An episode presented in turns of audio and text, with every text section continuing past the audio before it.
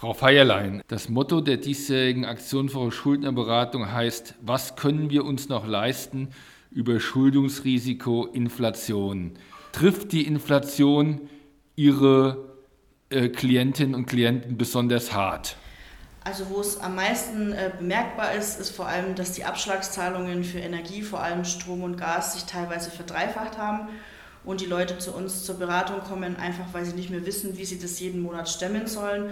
Und dazu natürlich noch die ähm, extrem hohen Lebensunterhaltungskosten wie Lebensmittel, die sich auch stark erhöht haben, dazukommen und einfach dieser monatliche Aufwand für viele Klienten nicht mehr machbar ist. Wie können Sie den Leuten helfen?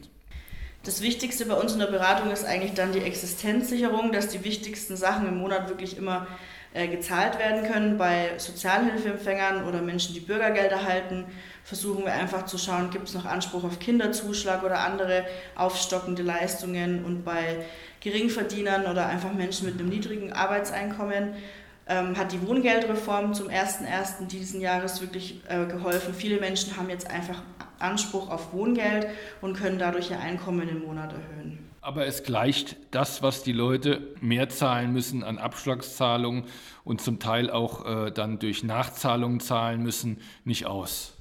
Definitiv nicht, nein. Es hilft, um das Einkommen im Monat zu erhöhen und ein bisschen mehr Puffer zu haben, aber es gleicht diese ja, hohen Kosten durch die Inflation nicht aus. Beim Gas hat man jetzt den Vorteil, dass äh, von den Sozialbehörden übernommen wird, wenn äh, zu hohe Nachzahlungen da sind. Bei Strom ist das aber nicht der Fall. Nee, Strom müssen Sozialhilfeempfänger immer noch von ihrem Regelsatz begleichen. Und das ist natürlich bei den teilweise verdreifachten Abschlagszahlungen mehr als schwierig.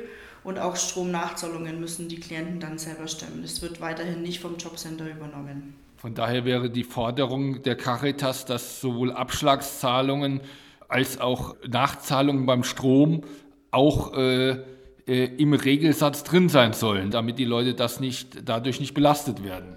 Genau, dass auch die Abschlagszahlungen oder Nachzahlungen bei Strom eben bei den Unterkunftskosten mit aufgenommen werden und nicht vom Regelsatz beglichen werden müssen. Können Sie mal ein Beispiel für ein, eine Familie schildern, äh, die äh, durch die Inflation in schwierige Lebenssituation oder noch schwierige Lebenssituation gekommen ist? Ich hatte jetzt einen äh, Familienvater, der war vor einem knappen Jahr bei mir in Beratung, der Alleinverdiener ist, der hat eine schwangere Frau zu Hause und noch ein kleines Kind. Und wir hatten uns eigentlich mit allen Gläubigern auf eine Ratenzahlung vereinbaren können.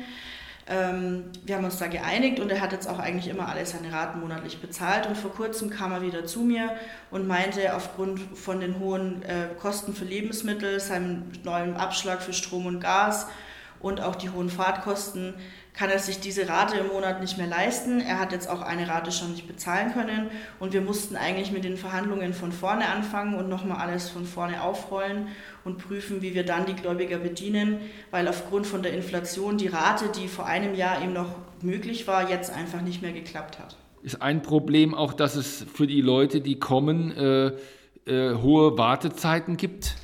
In einigen Stellen bei uns im Bistum schon, ja, dass man teilweise auch viele Wochen Wartezeit hat. Es kommt schon immer häufiger vor. So acht bis zwölf Wochen sind das dann? Genau, circa, mhm. je nach Stelle. Würde es da helfen, wenn es mehr Geld von der Kommune gäbe für die Schuldner- und Insolvenzberatung, um mehr Leute einstellen zu können? Also es wäre definitiv äh, wünschenswert, wenn es eine höhere Förderung von der Kommune geben würde, obwohl natürlich auch wir das Problem mit dem Fachkräftemangel haben. Ob man die Leute dann alle so findet, ist dann wieder die, die andere Frage und das andere Problem.